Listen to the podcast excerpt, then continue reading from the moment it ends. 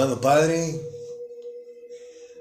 muy buenas noches, hermoso.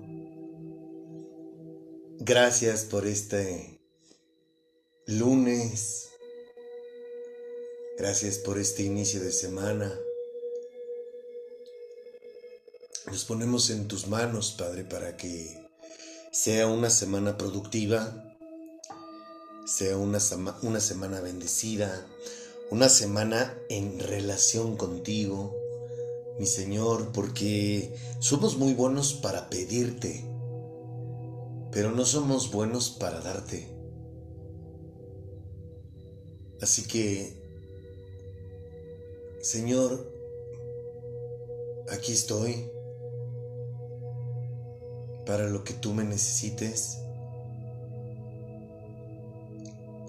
Utilízame a mí y a mis compañeros de clase. Permítenos ser dignos instrumentos tuyos, Padre. Llénanos de ti, Abba hermoso.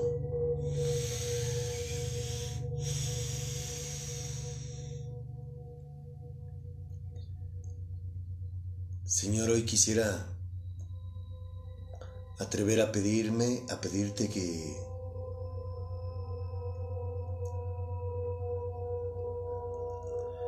tanto a mis compañeros como a mí, nos des revelación de tu escritura para que podamos comprenderla, para que podamos apegarnos a la misma, para que estemos conscientes que yo no estoy aquí para atacar absolutamente a nadie, sino más bien la función de la función que me diste es decirle todo aquel y aquella que tengan oídos para oír que la verdad es absoluta y que muchas cosas de las que la gente sabe de ustedes está tergiversada por el hombre Señor, ayúdame Padre para transmitir tu mensaje. Permítele al Espíritu Santo que me guíe para que comprendamos por qué hablas tú de lobos rapaces dentro de tu dentro de la iglesia.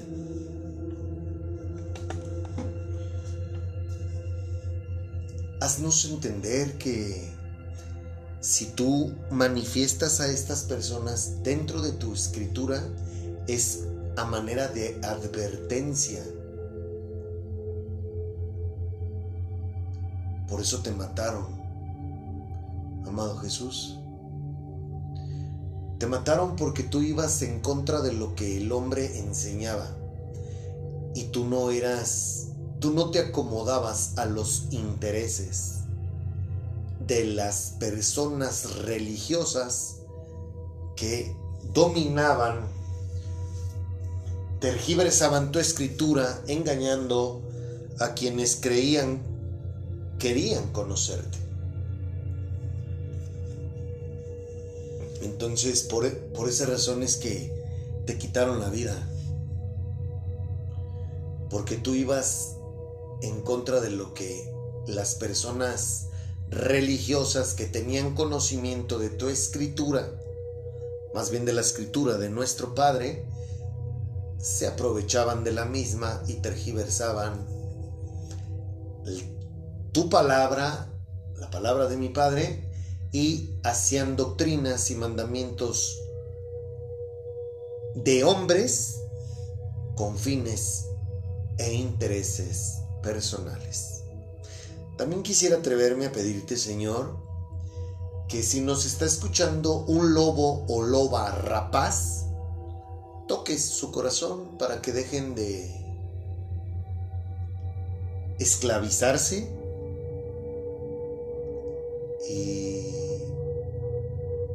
no sean de esos y esas que el día que tú vengas te digan, Señor, Señor, en tu nombre eché fuera demonios y prediqué tu palabra y tú les digas, alégate que ni siquiera te conozco.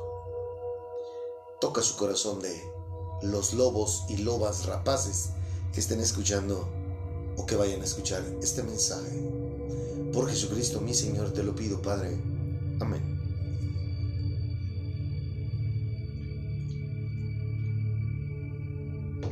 Deseo que te encuentres de maravilla. Como ya vimos que no solo de pan vivimos, sino de toda palabra de Dios, quisiera explicarte un... Explicar y a la vez ayudarte para cuando estés lista o listo en la elección de tu manual de vida. Que para serte honesto,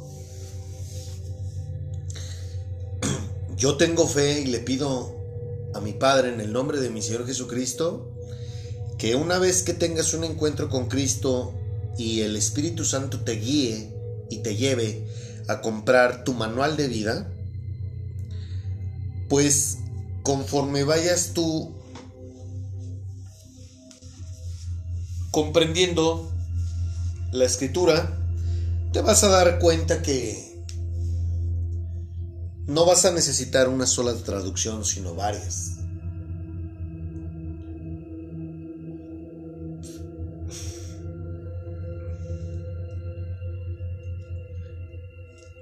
Quisiera hacer esta explicación antes de comenzar con el tema con respecto a las traducciones. Y voy a comenzar por aquí. La Biblia de Gutenberg, que fue el primer libro impreso como lo conocemos, como conocemos los libros en la actualidad. Bueno, el primer libro impreso de esta manera como hoy en día los conocemos fue precisamente la Biblia, la Biblia de Gutenberg. Y este libro fue impreso en el año 1455. ¿De acuerdo? La escritura de mi padre, o sea, la Biblia, fue escrita en distintas lenguas en hebreo, en arameo y en griego helenístico. Y esto se llevó a cabo en distintas épocas históricas. Te recuerdo que la humanidad, los seres humanos, tenemos seis mil años de existencia. Vuelvo a repetirlo, el ser humano habitando en el planeta Tierra tiene 6.000 años. La Tierra y todo lo que hay en ella, incluyendo a los ángeles caídos, demonios, ya tienen, tienen muchísimos miles de millones de años más. ¿Ok? Pero el ser humano, así como tú y como yo, tenemos 6.000 años habitando el planeta Tierra. ¿De acuerdo? No lo digo yo, lo dice la Biblia. Bien, entonces, este libro se ha venido, o más bien se hizo se formó a lo largo de diferentes tiempos, diferentes fechas, diferentes épocas históricas.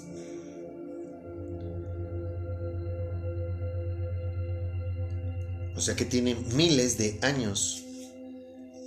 Pero no fue hasta 1455 que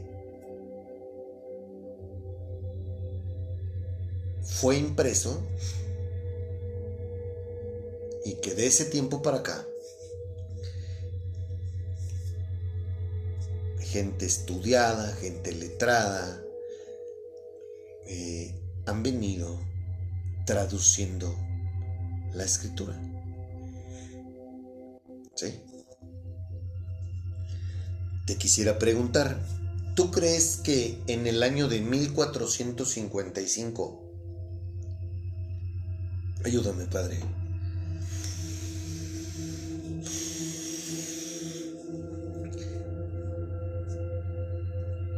hablarían como hoy hablamos?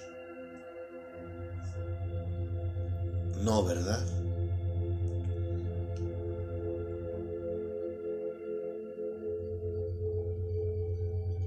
Hoy hay mucha tecnología, hay mucho, hay muchas ciencias, eh, hay, vaya, hay diversos medios y formas de hacer las cosas.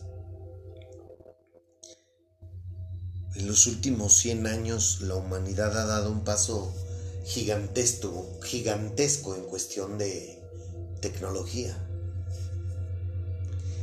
en avances, en descubrimientos. Entonces, pues es obvio que más de 500 años después, pues haya una variedad en cuestión de traducciones bíblicas.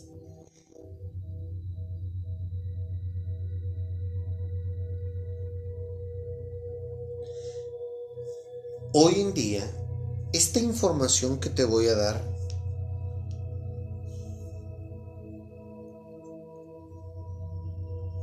he escuchado a personas que predican la palabra decir que Hoy en día la inteligencia artificial está modificando este maravilloso libro. Lo está siendo más amigable, más humanista.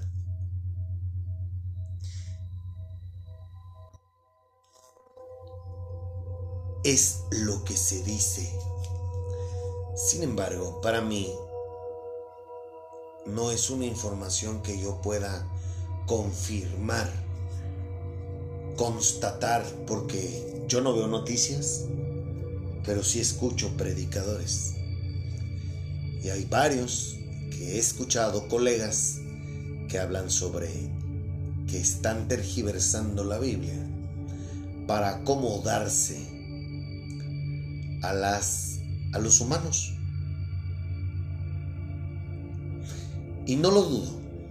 ¿Sabes por qué? Porque escrito está que en los últimos tiempos habrá una gran apostasía. Entonces, pero esos temas no me competen a mí. Me competen el decirte o guiarte con respecto a la elección de tu manual de vida. Entonces, dicho esto, ojalá que comprendas por qué hay diferentes tipos de Biblias.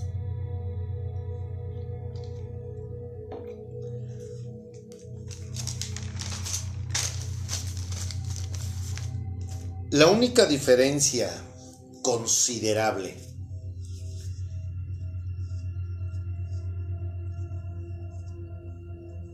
entre el cristianismo católico y el cristianismo protestante es radica en, el Antiguo Testamento. La, la Biblia que utilizan los cristianos católicos se conforma en su totalidad por 73 libros del Antiguo y el Nuevo Testamento. Y en una Biblia perteneciente al cristianismo protestante solamente se conforma por 66 libros. ¿Sí? Te recuerdo que la Biblia es una compilación de varios libros. ¿Ok? Bueno. En el Antiguo Testamento, en la Biblia cristiana católica, encontramos siete libros que no vas a encontrar en una Biblia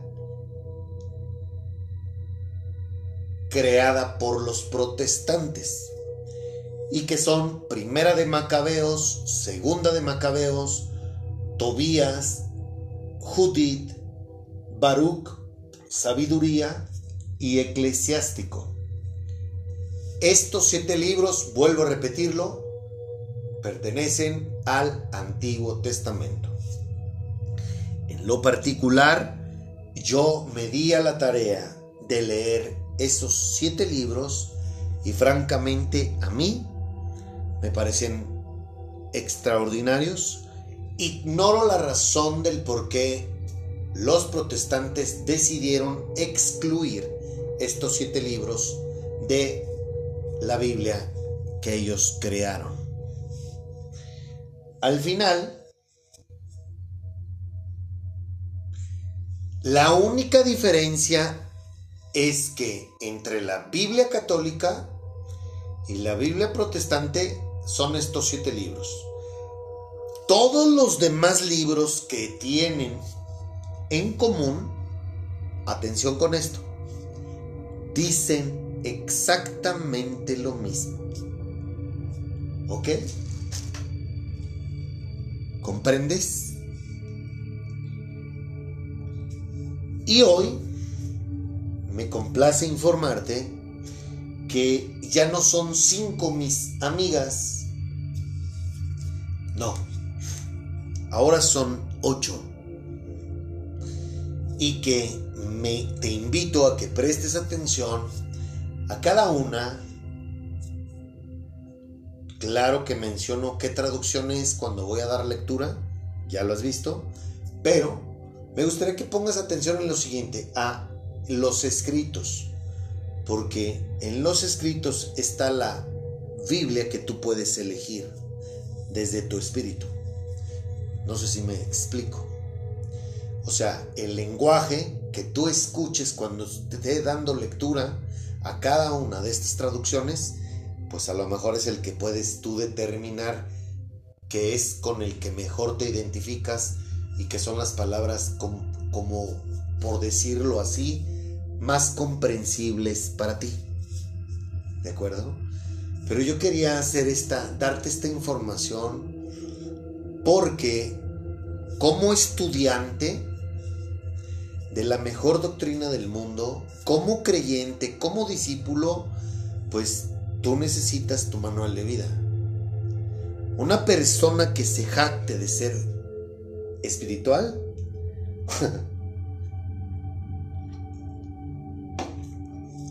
si no alimenta su espíritu a través, a través de la palabra de Dios, es fake. ¿De acuerdo? Yo quisiera preguntarte si hoy en día tú ya tienes una relación con Cristo que te lleve a decirle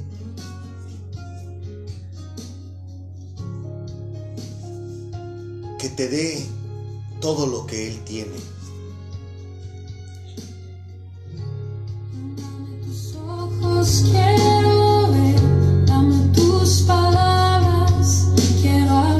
Ayúdame Espíritu Santo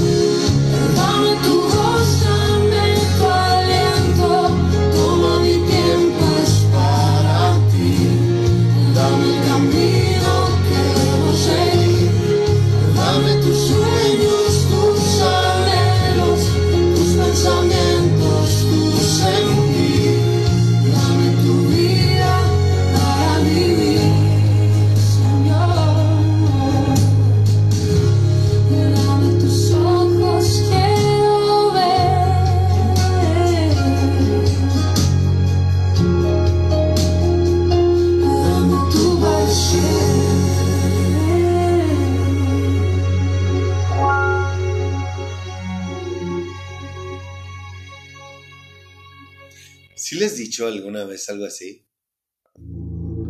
¿A él? ¿No? ¿Y qué estás esperando?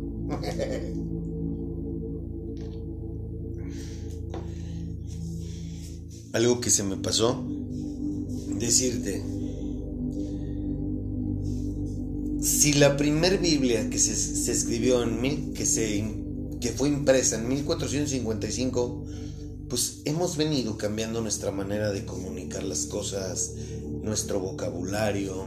Entonces, hoy en día te ofrecen diversos tipos de traducciones con un lenguaje más moderno.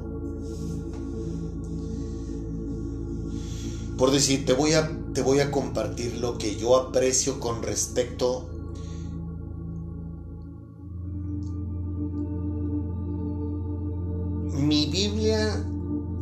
Reina Valera 1960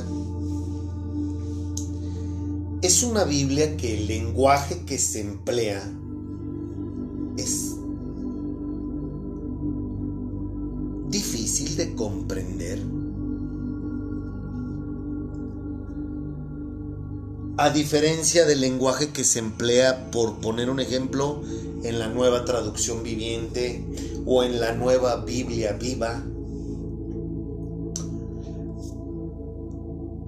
Pero, para mí, la Biblia más importante que yo tengo es precisamente la Reina Valera 1960, que es a la que le llamo mi morenita, porque en esta Biblia yo encuentro, no sé cómo se le dice, pero haz de cuenta, viene un versículo y terminando el versículo vienen otros versículos en letras chiquititas. Y en esas me transporta, de lo que yo estoy leyendo, me transporta a otros libros. Y perdón mi ignorancia, pero no sé cómo se le llama a esos números chiquitos que hacen referencia a que esas palabras citadas en el versículo y libro que estoy leyendo también lo encuentro en otro libro. ¿Me, ex- ¿Me explico? O en el mismo libro, pero antes o después. Pero yo leo, por decir, leo mi morenita y leo las otras traducciones porque al final te enriquece.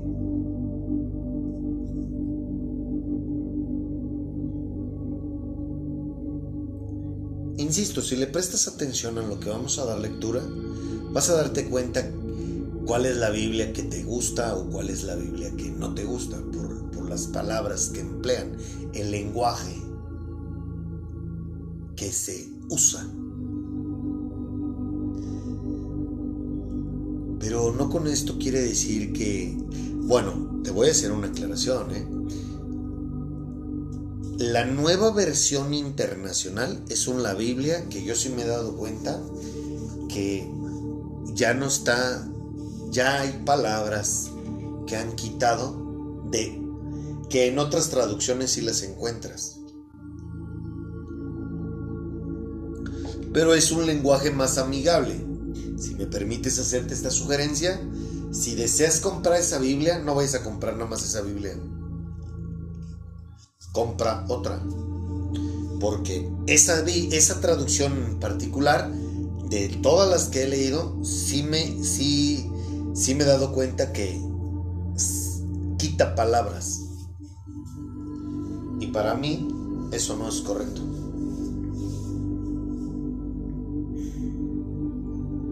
¿Ok? Entonces, pues bueno, dicho eso, yo me comprometí contigo a que hablaríamos sobre a quienes llama Jesucristo lobos rapaces vestidos de ovejas. Pero antes de irme de lleno sobre este tema en particular, quisiera hacer un preámbulo que nos ayudará a identificar a los lobos y lobas rapaces. Claro, porque hay hombres y mujeres.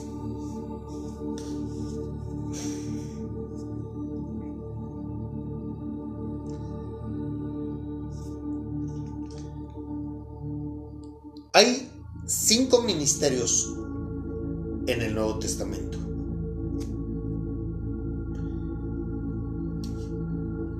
Apóstoles, profetas, evangelistas, pastores y maestros.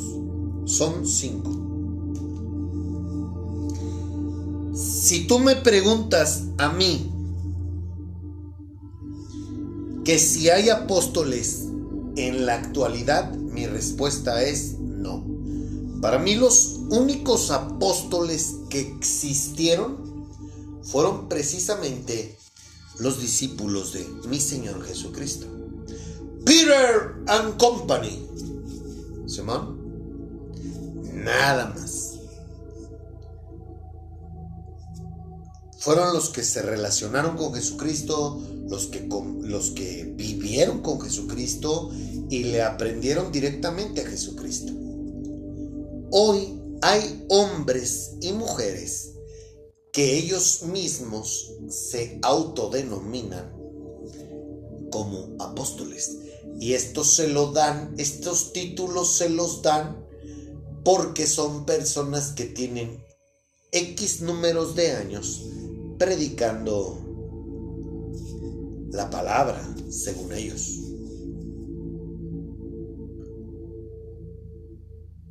No. Esa es mi opinión, ¿verdad? Para mí los únicos apóstoles que existieron fueron esos hombres que algunos de ellos fueron los autores manuales, porque no se puede decir intelectuales, porque la Biblia es un libro de inspiración divina, pero sí fueron los autores materiales, o sea, los que escribieron el Nuevo Testamento, tanto el Antiguo como el Nuevo Testamento. En el Antiguo Testamento, pues bueno, escribió Salomón, escribió Isaías, escribieron varios profetas, este, el mismo Moisés. Pero no, acá en el Nuevo Testamento es únicamente sus apóstoles. ¿Ok? Entonces, yo quisiera invitarte a que te imagines lo siguiente. Ayúdame hermoso, venga ese Espíritu Santo.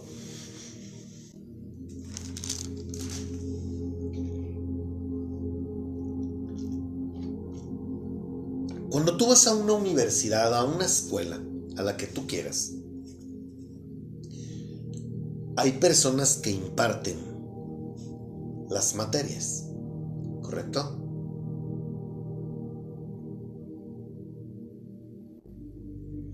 Porque si no, ¿cómo aprenderíamos?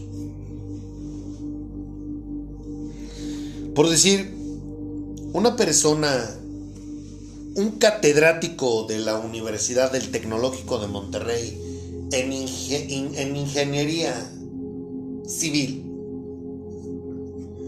tú como estudiante, esta es una pregunta, ¿eh? Reflexiónala. Tú como estudiante de esa universidad, ¿tú cómo puedes eh, estudiar ingeniería? ¿Quién te va a enseñar ingeniería civil? Pues el maestro. ¿Sí?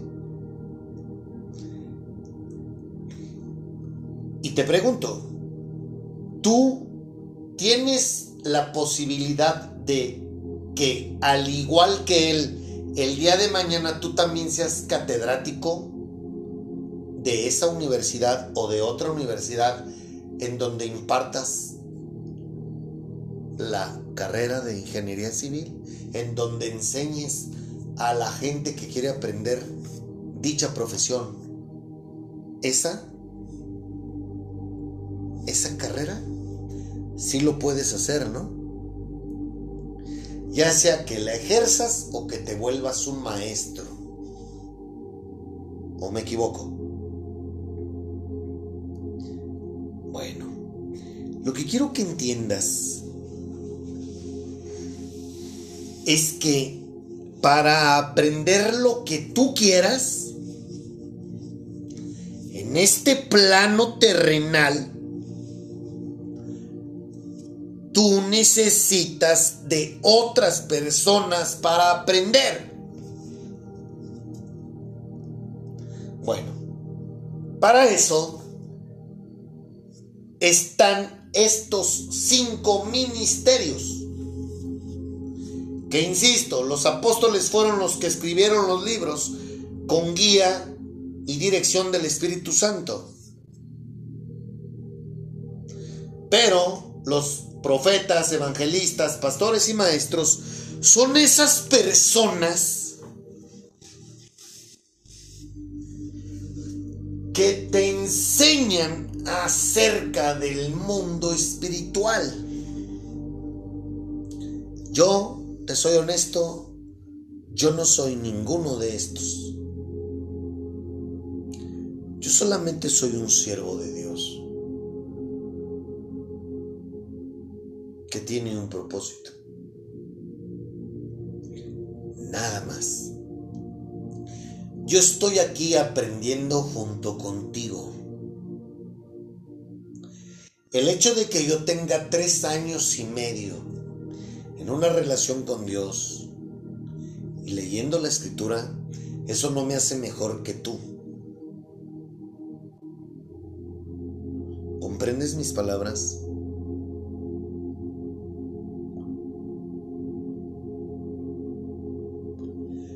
Tú y yo somos discípulos de Jesucristo. Yo no soy más que tú. Tú tienes muchas cosas que puedes enseñarme a mí. Así como yo también podría enseñarte cosas. Si queremos verlo como vamos a, vamos a imaginarnos que entramos a la universidad, bueno, a lo mejor tú estás en primer grado, pero yo estoy ya en tercer grado. Pero no dejo de ser un estudiante. Y esos tres semestres o esos grados que estoy por arriba de ti académicamente hablando, pudieran ayudarme a poderte yo decirte más o menos cómo le hagas por el camino en el que yo ya trans te transcurrí.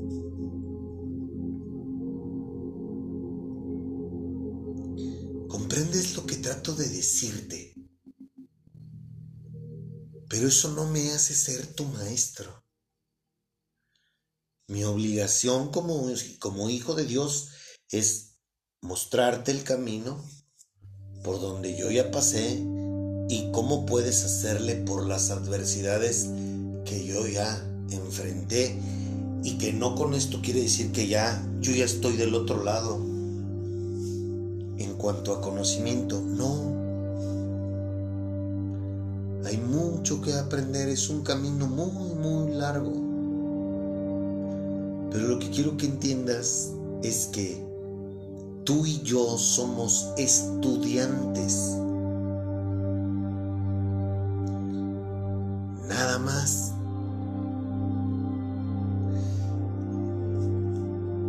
Pero estos títulos que, que aparecen en la Biblia, pues bueno, ojalá que hayas comprendido lo que te quise explicar con respecto a que cuando tú quieres aprender algo, tú necesitas acercarte a personas que ya han cursado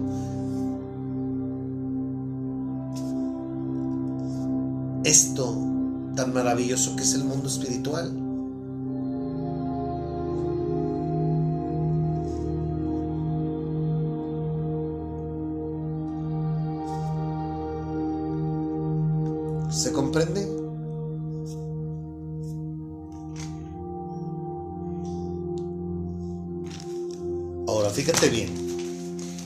Propósito de los ministerios es edificar al cuerpo de Cristo, o sea, sea a ti y a mí, y capacitar a los demás para que también ejerzan el ministerio con el fin de perfeccionar a los santos para la obra del ministerio. ¿Qué es el ministerio? Sencillo, es el servicio que un creyente realiza con un llamado en particular por parte de Jesucristo a través del Espíritu Santo. Eso es, punto. En pocas palabras, para que me entiendas, vas a predicar su evangelio. Somos siervos y siervas de Dios, esclavos de Jesucristo. Lo que tú me has escuchado a lo largo de tres años, que por cierto, gracias por escucharnos, pues bueno, yo estoy predicando el Evangelio. Esta manera en particular que yo tengo de predicar el Evangelio, bueno, pues es mía y que yo me encantaría escuchar a otras personas que les que quisieran usar este molde. Me refiero a cómo hago las cosas para que ustedes también le pongan su, sello, su, su esencia. Imitemos las cosas que nos agradan, pero que tengan un propósito. No imitemos estupideces. No imitemos cosas que en lo absoluto edifican a los demás. Esta es mi esta es mi manera de predicar el evangelio y esta es mi esencia y esto es algo que yo disfruto muchísimo al hacerlo de esta manera.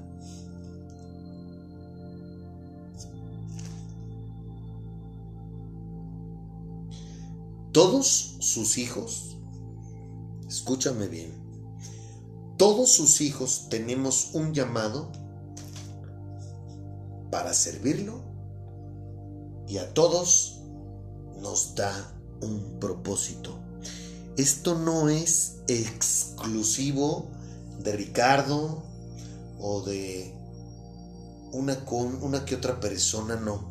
Esto es para todos los que han tenido un encuentro con Jesucristo.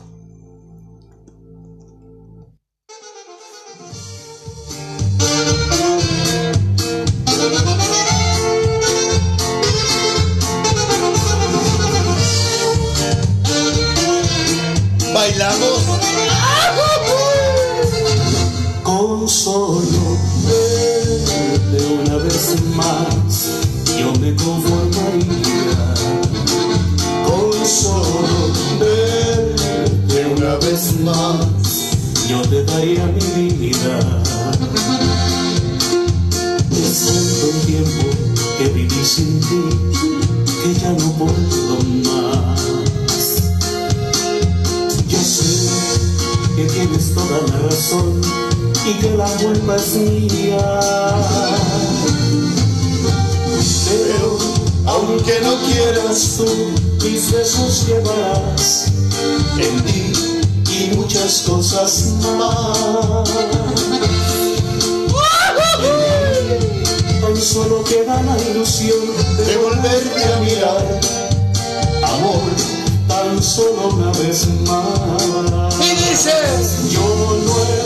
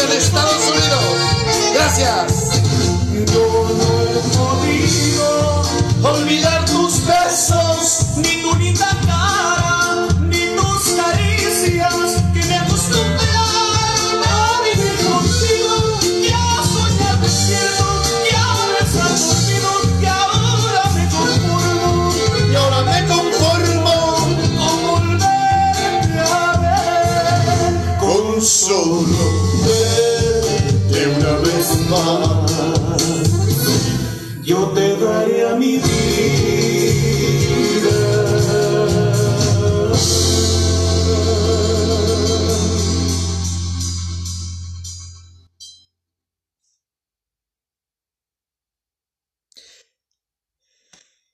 Vamos a comenzar. Entonces, ¿nos quedó claro? Oye, Ricardo, entonces quiere decir que tú eres maestro, profeta, evangelista, pastor. No. Yo no soy nada de eso. Yo soy un siervo de Dios que está aquí para servir para servirlo a él. Y, y el maestro tuyo es él.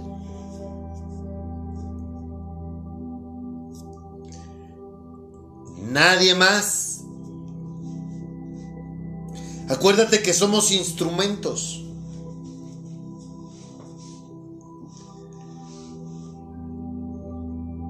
Nada más. ¿No me crees lo que te estoy diciendo? Me encanta, ¿sabes por qué me encanta la Biblia? Porque el día que tú leas y comprendas la Biblia con discernimiento por parte del Espíritu Santo y revelación, bueno, al final es lo mismo.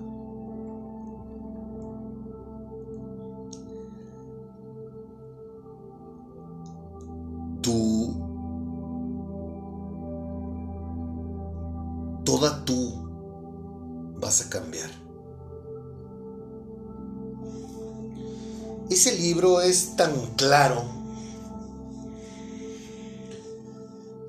tan simple. Bueno, perdón, hermoso. Me refiero tan simple en la forma en la que nos pide que hagamos las cosas. Gracias, Padre, por tu palabra, Señor. Gracias porque en tu palabra no hay mentira. Eres tan claro y preciso.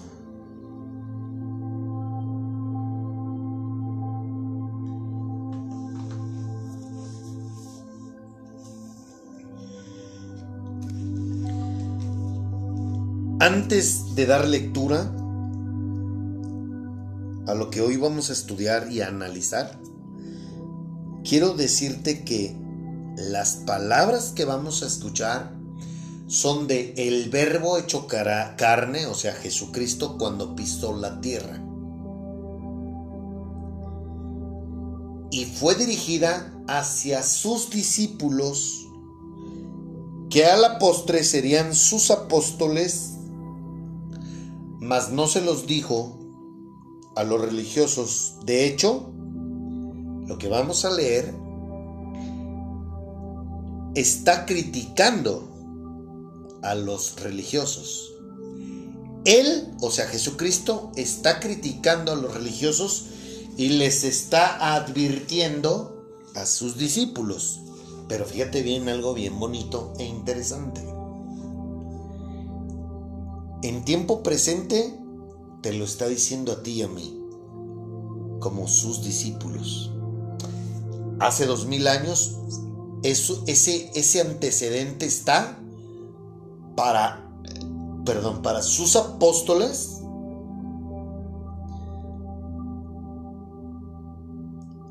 o discípulos, pero hoy, en tiempo presente, te lo está diciendo a ti y a mí. Por eso es que este, este libro es, no mames, este libro es fuera de serie. Pero, pues tienes que tener oídos, ¿va? para oír y ojos para ver y capacidad de comprensión de la misma. Vamos a iniciar con la primer traducción. Ojo, ¿eh? porque desde aquí empiezo yo con el tema de los lobos rapaces. Ojo. Vamos a irnos a el libro de Mateo, versículos perdón, libro de Mateo, capítulo 23. Acuérdate que el capítulo es el número grandote y los versículos son los números chiquitos. Versículos del 8 al 12. Y vamos a empezar con la primera traducción, que es la Biblia de la Iglesia en América. Y dice así. Ayúdame, Espíritu Santo. Ustedes, en cambio, no se dejen llamar maestros. Fíjate bien, ¿eh? Pues uno solo es su maestro y todos ustedes son hermanos. No llamen padre a ninguno de ustedes en la tierra pues uno solo es su Padre, el del cielo. Tampoco se dejen llamar instructores, porque su instructor es uno solo, el Mesías. Que el mayor entre ustedes sea su servidor, pues Dios humillará al que se engrandezca y engrandecerá al que se humille.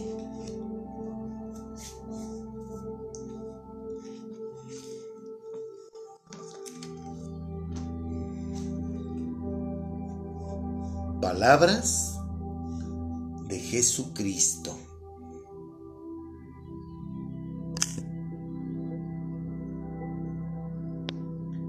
Te pregunto,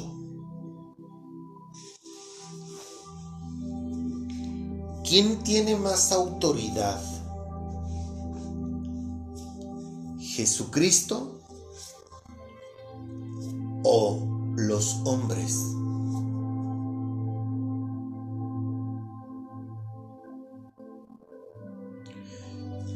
¿Por qué te imaginas que Jesucristo los está entrenando diciéndoles, hey, no quiero que sean como los religiosos?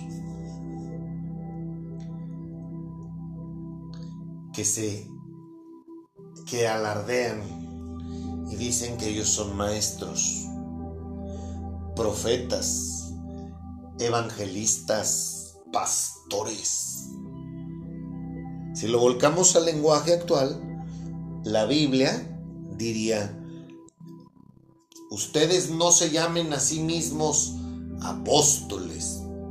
Yo soy un maestro, yo soy un evangelista, yo soy un pastor, yo soy un profeta, ¿no? Les está diciendo en pocas palabras Jesucristo, deshazte de tus de cualquier título que tú mismo te puedas dar o que la gente te dé. Aquí el único Padre es Dios. y el único guía, el único maestro soy yo, o sea, sé Jesucristo. Qué interesante, ¿no?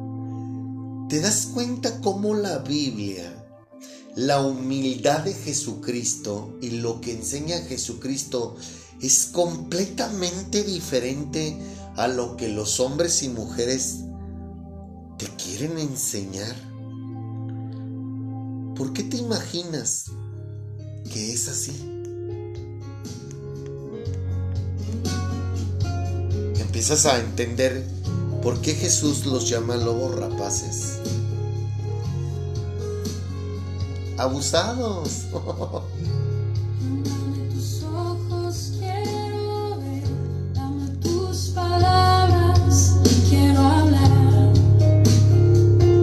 Dame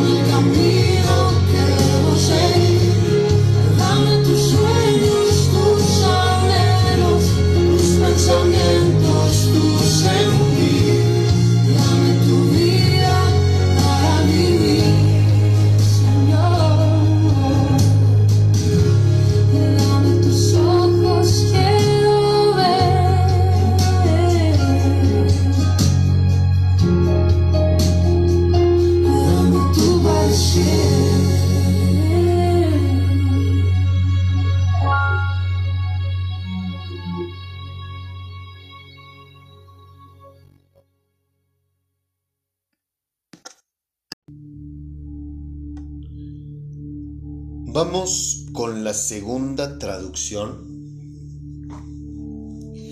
Esta es la Reina Valera 1960. Y aquí dice así. Vuelvo a repetirlo. Libro de Mateo, capítulo 23, versículos 8 al 12. Pero vosotros no queráis que os llamen rabí, porque uno es vuestro maestro, el Cristo, y todos vosotros sois hermanos. Otra vez, todos vosotros sois hermanos. Quiere decir que Él es la cabeza y todos los demás estamos por abajo de Él. Y somos compañeros de estudio. Somos hermanos y hermanas en Cristo. No hay jerarquías. Eso es lo que nos está diciendo Jesucristo. Y no llaméis Padre vuestro a nadie en la tierra, porque uno es vuestro Padre, el que está en los cielos. Ni seáis llamados maestros, porque uno es vuestro Maestro, el Cristo. El que es mayor de vosotros sea vuestro siervo. ¿Ya viste?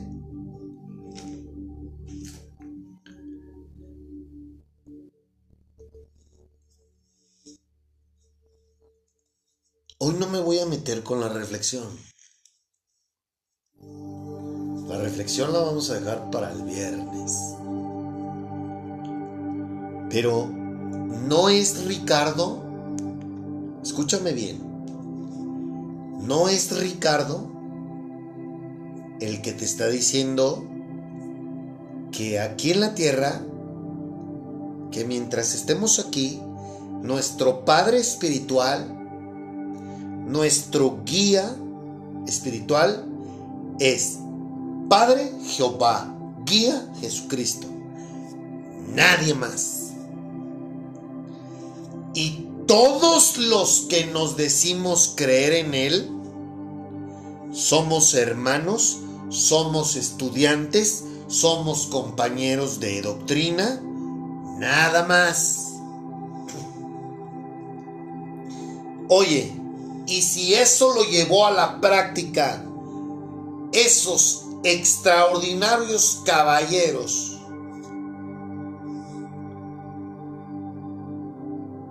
¿por qué chingados hoy en día que no hay ningún predicador que le llegue a uno de ellos, me incluyo, ¿por qué hoy las cosas cambiaron?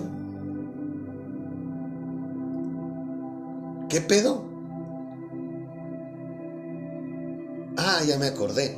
Por eso mataron a Jesucristo y a sus apóstoles. A todos sus apóstoles, incluyendo a Jesucristo, los mataron. Solamente uno murió de viejo y su nombre es Juan.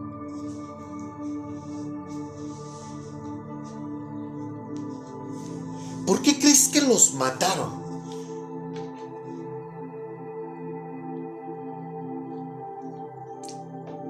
¿Por qué te imaginas eso? ¿Por qué te imaginas que Jesucristo me dijo, me vas a servir, pero estos son los riesgos?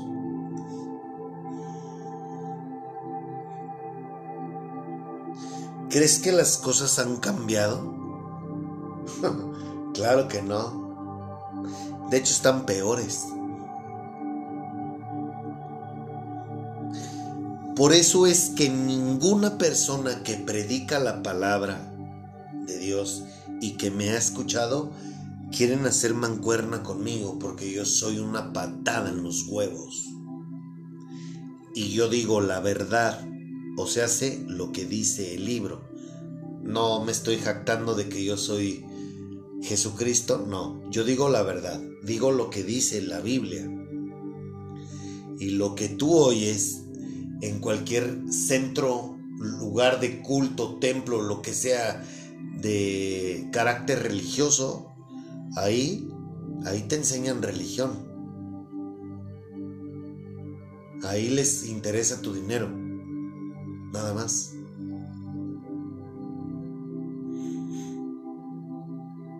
Aquí no me interesa tu dinero, aquí me interesa que tú conozcas a Dios, a Jesucristo y que el Espíritu Santo habite dentro de ti. ¿Cómo la ves? Pero eso lamentablemente no lo decido yo. Es tú con ellos. Personalmente, sí, claro. No, ¿yo qué? Yo no aquí no tengo vela en el entierro.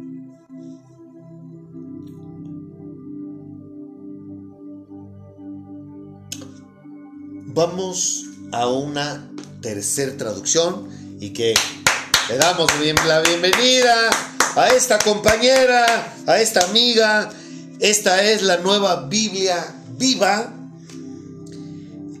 Y aquí nos dice las siguientes palabras.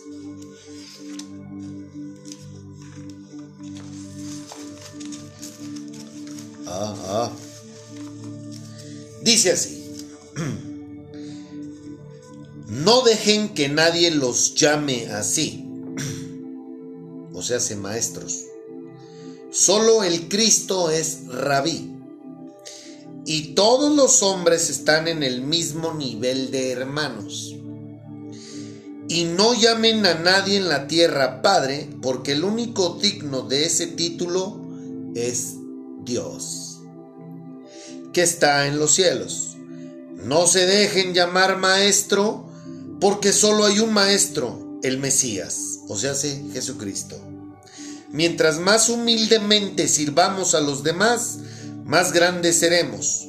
Para ser grande hay que servir a los demás, pues los que se creen grandes serán humillados, y los que se humillan serán enaltecidos. Otra vez te lo voy a volver a leer. Por ahí va a haber un pellizco en el sin esquinas para varios y varias, pero ahí te va de nuevo. Mientras más humildemente sirvamos a los demás, más grandes seremos. Para ser grande hay que servir a los demás. Otra vez, para ser grande hay que servir a los demás. Pues los que se creen grandes serán humillados y los que se humillan serán enaltecidos. Yo he escuchado tipos y tipas en YouTube que lo primero que dicen es, yo soy el apóstol fulano de tal. Y abajo de mí están este pastor y este y este y aquella y así de cabrones. Entonces, te pregunto, ¿quién tiene la razón? ¿Jesucristo o el hombre que está detrás de un altar o de un púlpito? ¿Te parece si nos sacudimos ese pinche tablazo en las nalgas que acabo de dar para algunos y algunas? ¡Ea,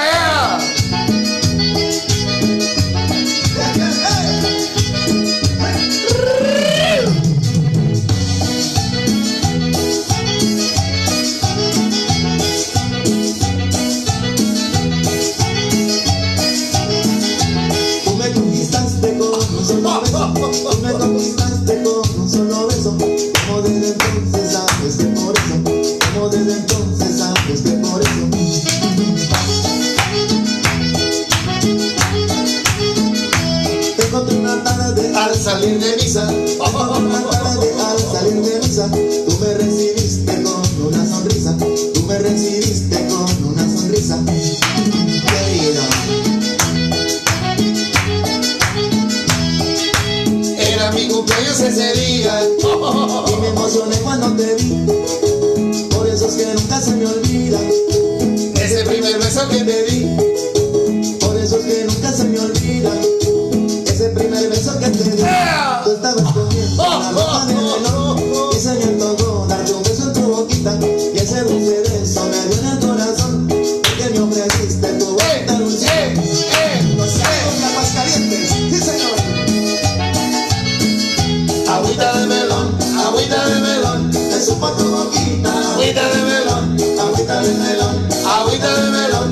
Supo tu boquita Agüita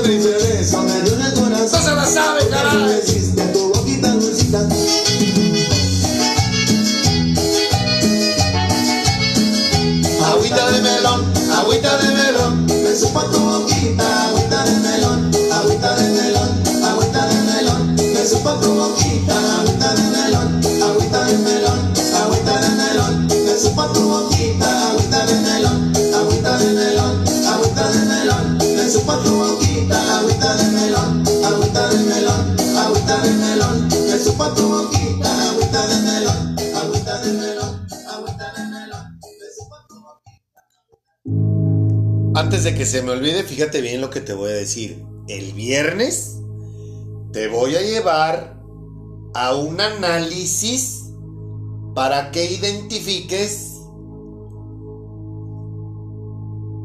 a los que dicen predicar la palabra, pero que sin embargo van en contra de lo que dice la misma. ¿Me estoy explicando? O sea, Padre.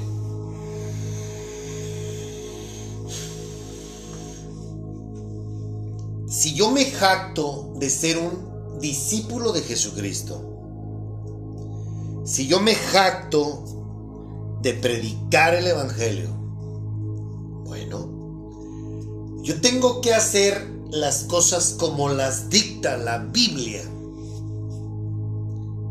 y apegarme a la misma. Entonces, yo soy una persona que practica lo que dice el libro.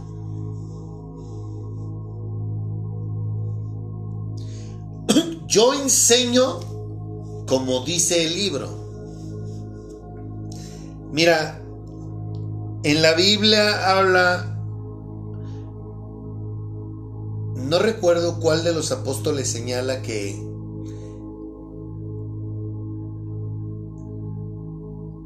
debemos de dirigirnos con un lenguaje correcto,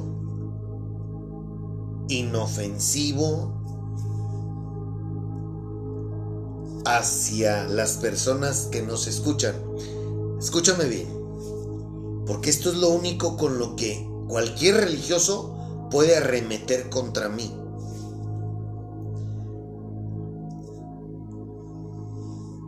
Yo te estoy predicando las- la palabra de Dios. Dios me dio este propósito y me dijo, así como tú eres. Porque obviamente yo al principio yo le dije, pero ¿por qué yo? ¿Por qué, por qué quieres que yo haga esto?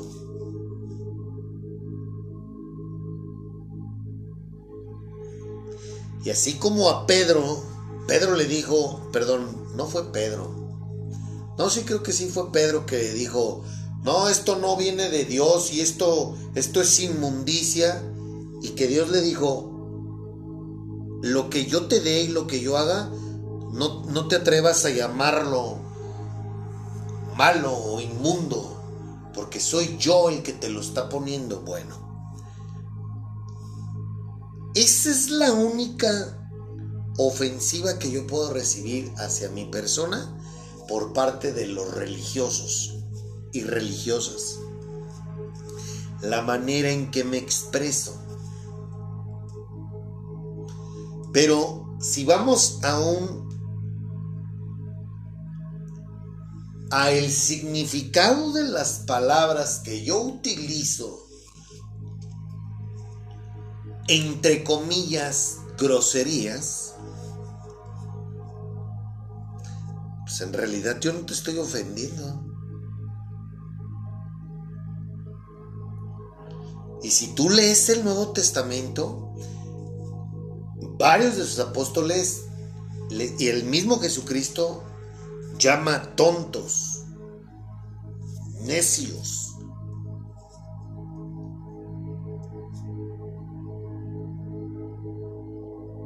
Bueno, pendejo significa tonto. Pero lo que quiero que sepas y que te quede muy claro es que si tú le pones, prestas atención cuando yo utilizo una palabra entre comillas grosera, ponle atención a lo que yo te estoy tratando de decir. No se trata de hablar como carretonero.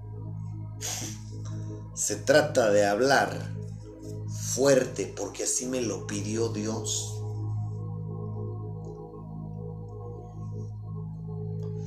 Como yo no te pido tu dinero,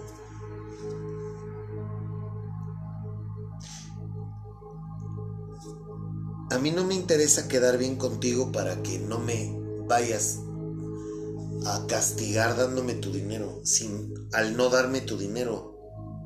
No. Tú estás aquí por voluntad propia, tú estás escuchando esto por voluntad personal, por convicción, no porque yo te obligue y yo no tengo ningún compromiso contigo. Te voy a poner un ejemplo. Un psicólogo, un psiquiatra, ¿sabes por qué nunca te va a hablar al putazo? nunca te va a decir algo como, déjate de mamadas. ¿Sabes por qué nunca te va a decir eso? Porque deja de ganar dinero. ¿Sabes por qué un verdadero predicador te confronta todos los días que te tenga enfrente? Porque a él le interesa que tú te edifiques. Un cabrón que no le interesa que tú te desarrolles espiritualmente, te va a tratar con guantes y pincitas para que no te le vayas y estés cada dos o tres días a la semana ahí con él porque quiere tu dinero.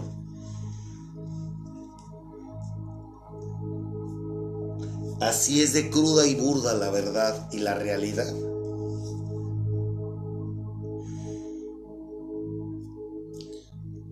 A mí no me interesa tu dinero.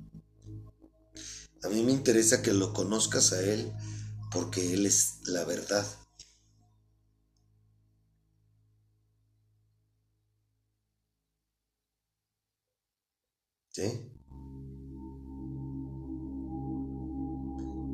Y nada de lo que tú conoces acerca de ellos es verdad. No me crees, te invito a que agarres el libro. No me hagas caso a mí. Es más, hoy te estoy demostrando con el libro que muy probablemente lo que tú oyes en tu organización religiosa a tu líder religioso es lo contrario a lo que dice la Biblia. ¿O me equivoco?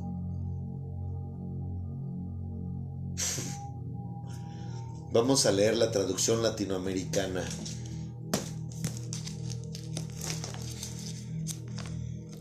Y aquí dice así. Lo que es ustedes, no se dejen llamar maestro, porque no tienen más que un maestro. Y todos ustedes son hermanos. No llamen padre a nadie en la tierra, porque ustedes tienen un solo padre, el que está en el cielo.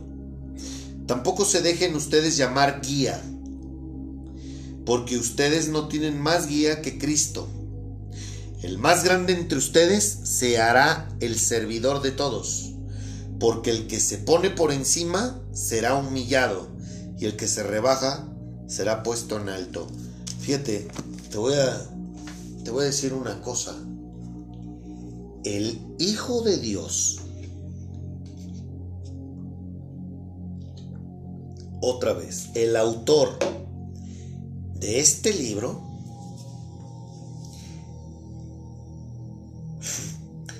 Aquí anduvo en Guarache, en un burro, en el sol, sin edificar ningún templo. Él predicaba en el monte, se metía a los lugares de culto de los judíos porque se suponía que ahí estaban los que creían en su Padre y también ahí estaban las escrituras. Por eso es que en varias veces, en varias citas bíblicas del Nuevo Testamento, menciona que Jesús estaba en el templo o en las sinagogas. Pero esa es la razón por la cual él estaba.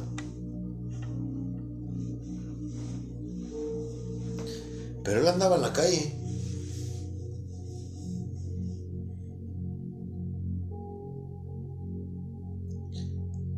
Y Jesús, escúchame bien, Jesús jamás recibió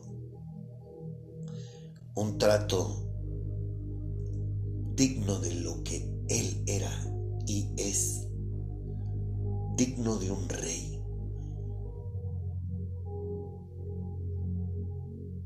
¿Eso lo ves tú en las religiones? Principalmente en los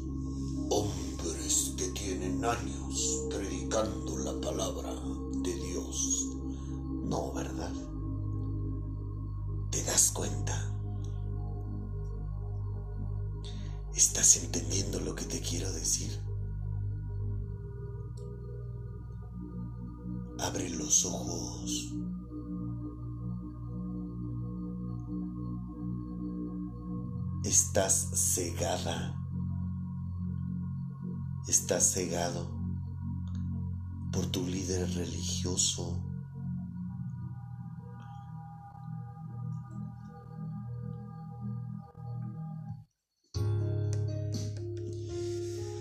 Vamos con otra de las nuevas amigas y esta es la Reina Valera contemporánea.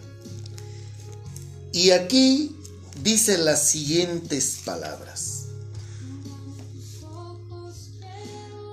Pero ustedes no busquen que los llamen rabí, porque solo uno es el maestro de ustedes, y ese es el Cristo.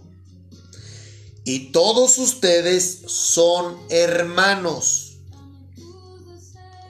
Ni llamen padre a nadie en la tierra, porque solo uno es el Padre de ustedes, y Él está en los cielos. Tampoco se hagan llamar maestros, porque solo uno es su maestro, y es el Cristo. El que sea más importante entre ustedes, sea siervo de todos, porque el que se enaltece será humillado, y el que se humilla será enaltecido. ¿Cómo la ves?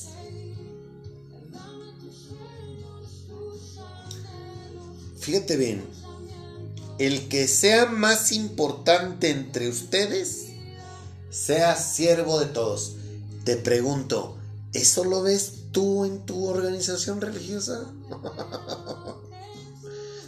¿No le andan lamiendo las bolas al cura, al sacerdote, todos, todo mundo? ¿No le andan lamiendo la bola a los sugieres, al pastor o a la pastora? ¿Y todos sus súbditos?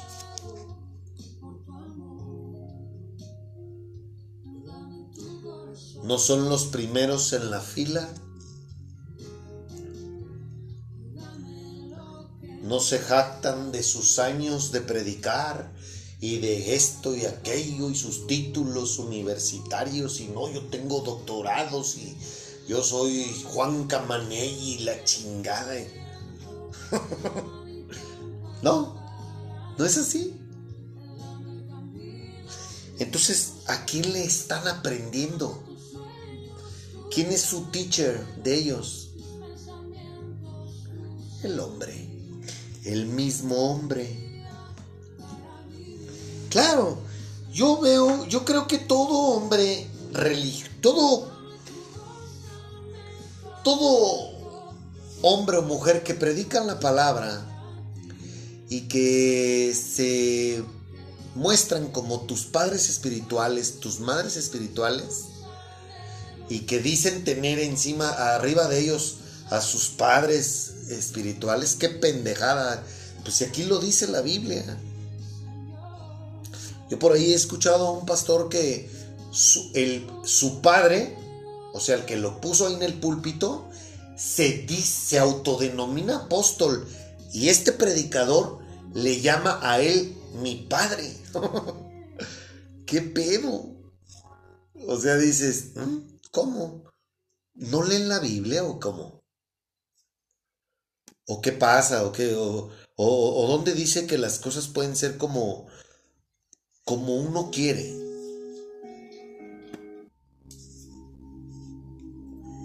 En ningún lado dice eso en la Biblia. Pero sabes que es comprensible.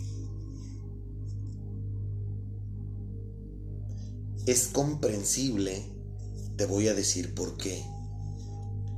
Porque son personas ungidas por hombres. Son mujeres ungidas por sus esposos.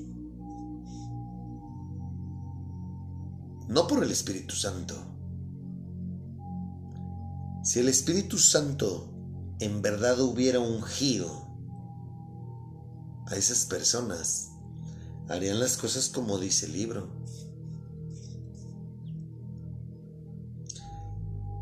No se puede contradecir el mismísimo, el propio Espíritu Santo.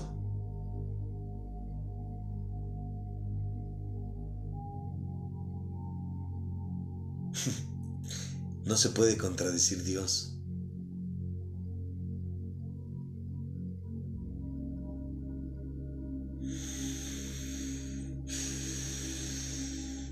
Vamos con nuestra nueva y tercer amiga integrante de este proyecto llamado Jesucristo, la mejor doctrina del mundo. Y esta es la Reina Valera actualizada. Así se llama esta traducción. Y dice así, pero vosotros no seáis llamados rabí, porque uno solo es vuestro maestro y todos vosotros sois hermanos. Y no llaméis a nadie vuestro Padre en la tierra, porque vuestro Padre que está en los cielos es uno solo. No os llaméis guía, porque vuestro guía es uno solo, el Cristo. Pero el que es mayor entre vosotros será vuestro siervo, porque el que se enaltece será humillado, y el que se humilla será enaltecido.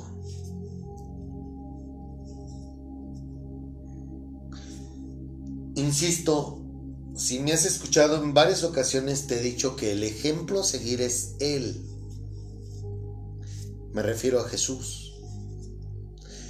Tú y yo, nuestras aspiraciones deben de ser ser a semejanza de Él mientras estemos aquí en la tierra. No con esto quiere decir que tú vas a ser un hombre que no peca, que te salen alas y que eres una eminencia. Perfecto. Que no se equivoca. No. Pero cada día que el Señor nos permite vida y nos permite abrir nuestros ojos, bueno, cada día tú y yo tenemos la oportunidad de intentar ser a semejanza de mi Señor Jesucristo. Y desde que yo intento y practico eso, mi vida ha cambiado para bien.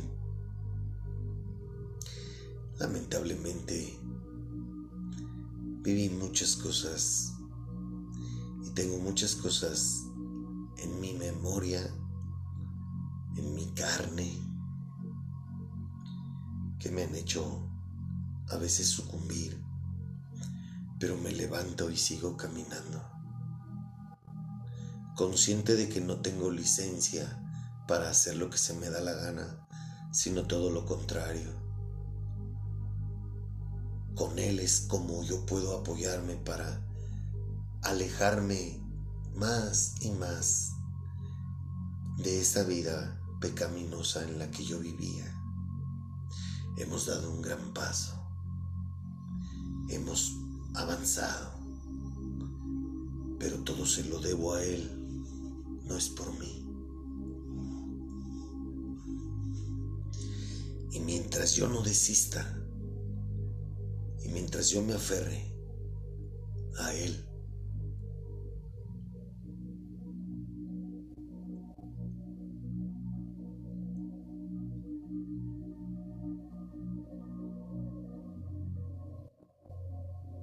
voy a poder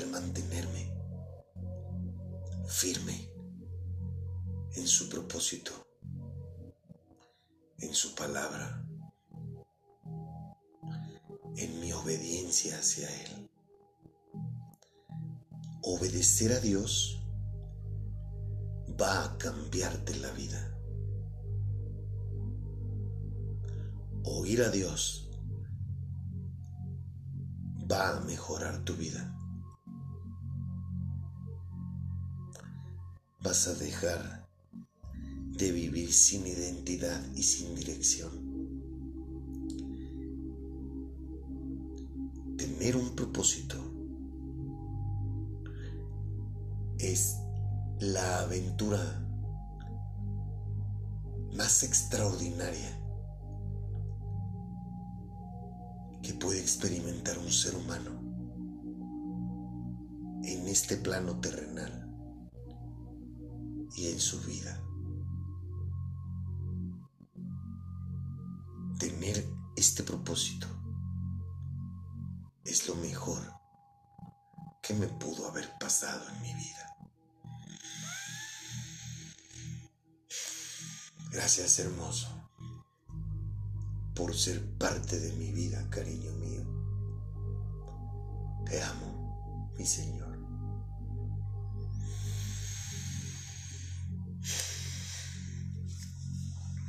Vamos con la traducción nueva versión internacional. Y dice así. Pero no permitan que a ustedes se les llame rabí, porque tienen un solo maestro y todos ustedes son hermanos. Y no llamen padre a nadie en la tierra, porque ustedes tienen un solo Padre, y Él está en el cielo. Ni permitan que los llamen maestro, porque tienen un solo maestro, el Cristo. El más importante entre ustedes será siervo de los demás, porque el que a sí mismo se enaltece será humillado, y el que se humilla será enaltecido. ¿Sabes por qué creo que nos pide esto Jesucristo a ti y a mí? Sencillo, porque estás tomándote créditos que no te corresponden. Te estás poniendo la chamarra de otro. y es una chamarra que te queda, que nos queda muy grande. Claro, yo no me puedo acreditar nada, nada de lo que yo hablo y digo es mío, es de él. Por ende, por lo tanto, pues yo qué. Oye, que me gustó, me encantó lo que dijiste. Ah, discúlpame. Lo que dije, yo no dije nada. Yo solamente hablo de lo que él me enseña, pero es de él, no mía. ¿Verdad, hermoso? Y del Dios que yo hablo, sabe perfectamente que cuando yo he escuchado que me dicen algo así es, permíteme, discúlpame. No es personal, es de Él, así que el honor y la gloria son de Él y para Él. Por eso es que creo que nos dice esas palabras te sientes abrumado, te sientes muy, muy confrontado, vamos a bailar.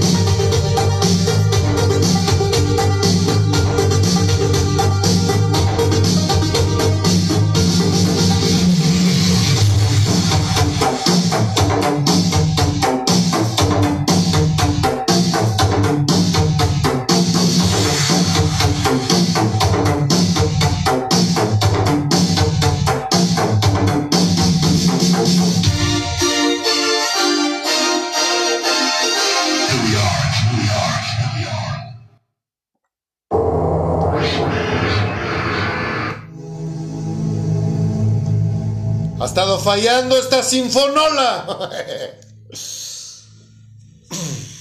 Gracias a Dios tenemos sinfonola y gracias a Dios hace muy bien su trabajo.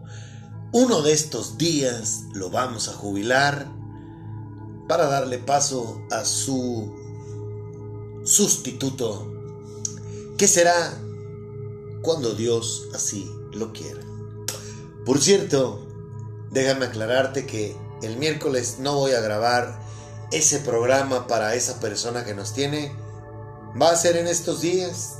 No me comprometo porque necesito escribirlo con él.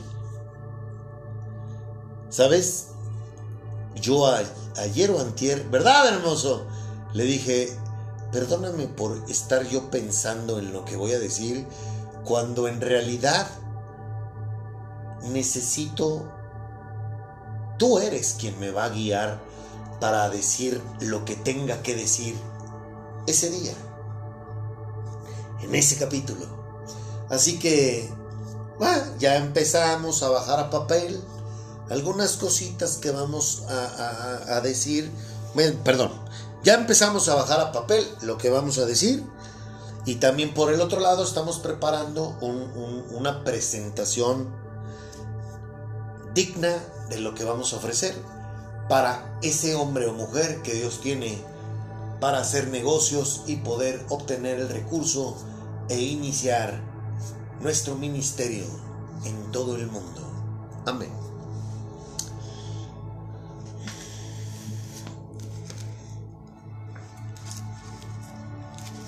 Por último, mi amiga, la nueva traducción viviente. Y dice así, pero ustedes no permitan que nadie los llame rabí, porque tienen un solo maestro, y todos ustedes son hermanos por igual. Además, aquí en la tierra, no se dirijan a nadie llamándolo Padre. Otra vez, además, aquí en la tierra, no se dirijan a nadie llamándolo Padre, porque solo Dios que está en el cielo es su Padre. ¿Oíste, religiosa, religioso? ¿Oíste bien? Y no permitan que nadie los llame maestro. Otra vez, y no permitan que nadie los llame maestro, porque ustedes tienen un solo maestro, el Mesías. O sea que, en pocas palabras, vuelvo a repetírtelo, no te pongas un saco que no te queda, no es tuyo. El más importante entre ustedes debe, ser el sirviente de los demás, pero aquellos que se exaltan a sí mismos serán humillados, y los que se humillan a sí mismos serán exaltados.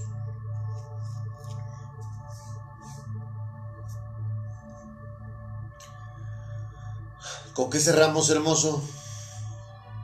Véngase, Espíritu Santo.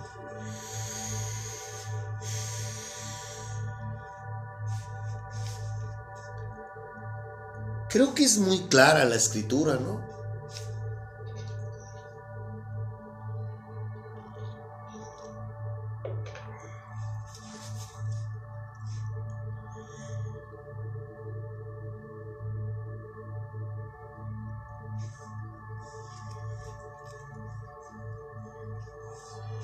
¿No lo crees?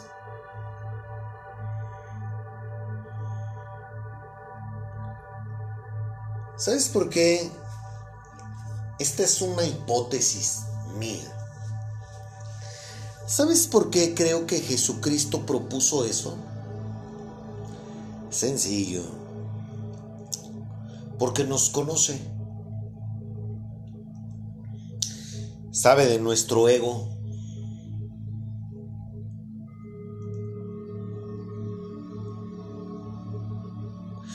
Incluso también de nuestras inseguridades. Entonces, como habemos de todo, pues creo que esa es una muy buena sugerencia, orden, no sugerencia, perdón, esa es una excelente orden que nos da a todos los que nos jactamos de decir que somos sus discípulos.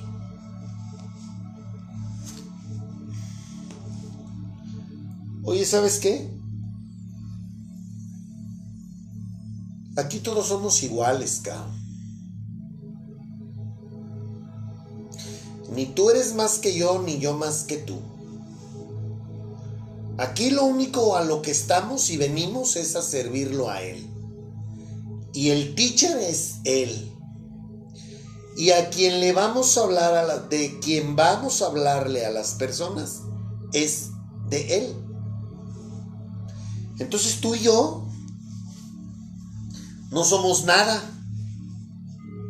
Simplemente somos esclavos. Somos sus esclavos. Y ya.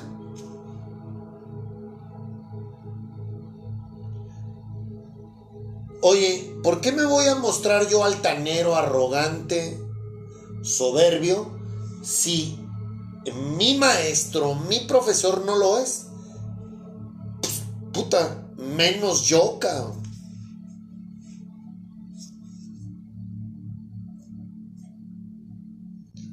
Por eso yo te he dicho que si quieres conocer a una persona, obsérvalo. No escuches lo que dice, obsérvalo. Más bien mira lo que hace.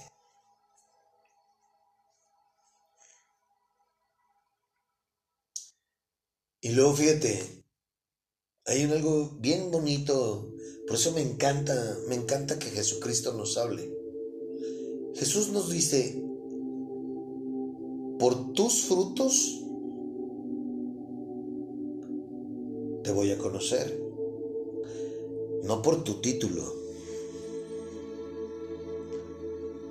no por lo que la gente te dice que tú eres. No.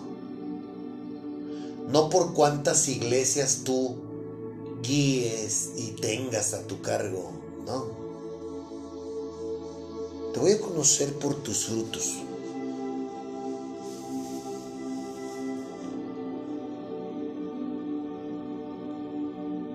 Eso está bien cabrón.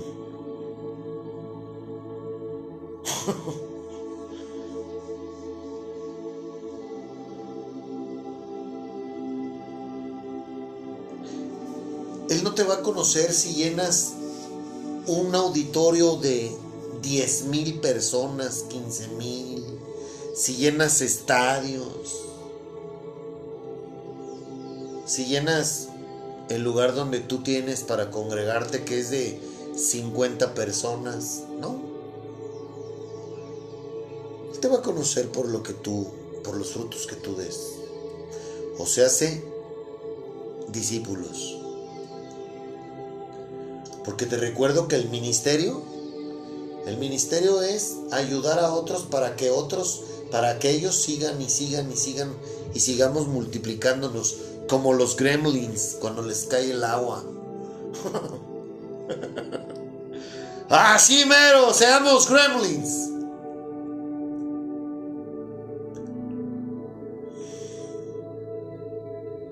Escúchame bien. El viernes te voy a dar varios ejemplos de lo que yo escucho, veo, y que para mí ese tipo de personas son estos a los que Jesús llama lobos rapaces, vestidos de ovejas. Porque una persona que hace lo contrario a lo que dice la Biblia, pues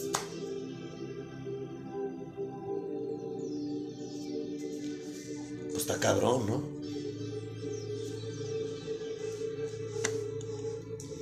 El viernes vamos a hacer esta reflexión para que no te la pierdas.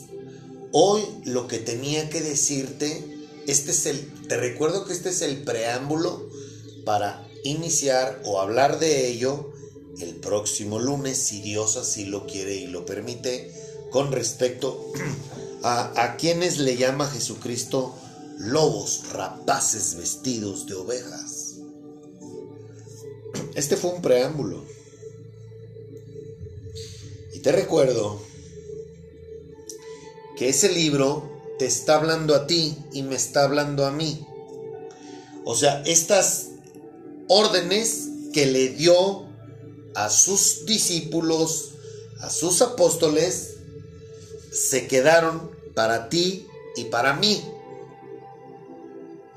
No fueron exclusivas de ellos y en la Biblia en ningún lado dice que las cosas iban a cambiar o modernizarse con el paso del tiempo.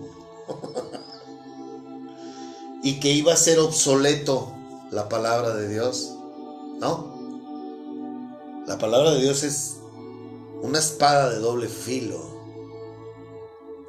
penetra hasta las coyunturas.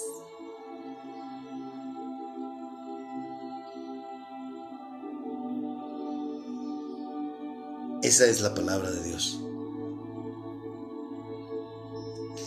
Entonces, en resumen, para irnos a la meme, es muy claro el libro.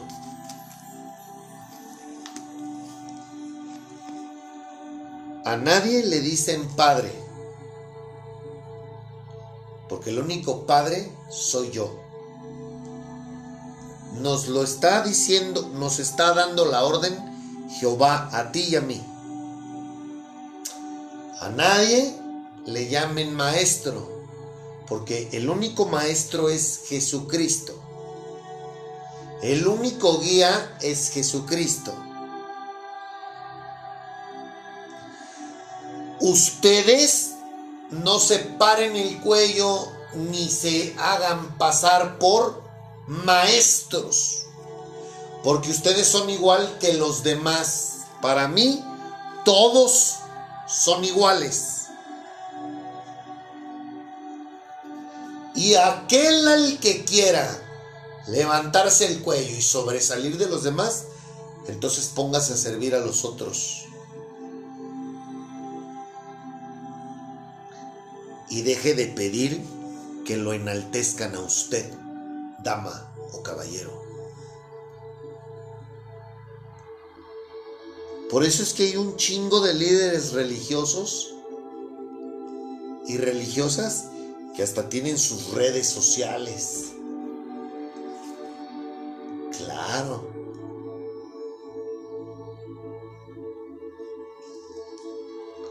Se quieren poner trajes que no son de ustedes.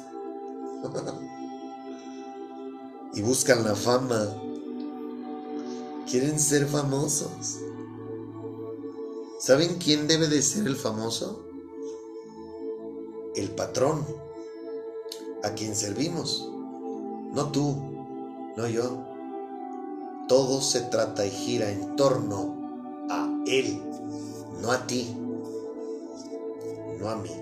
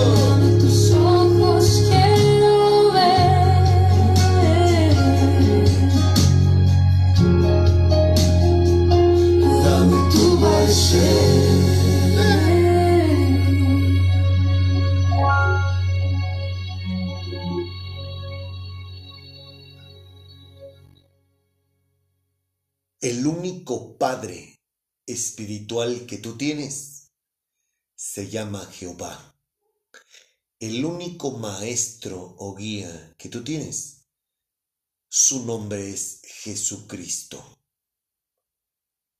¿Nos quedó claro?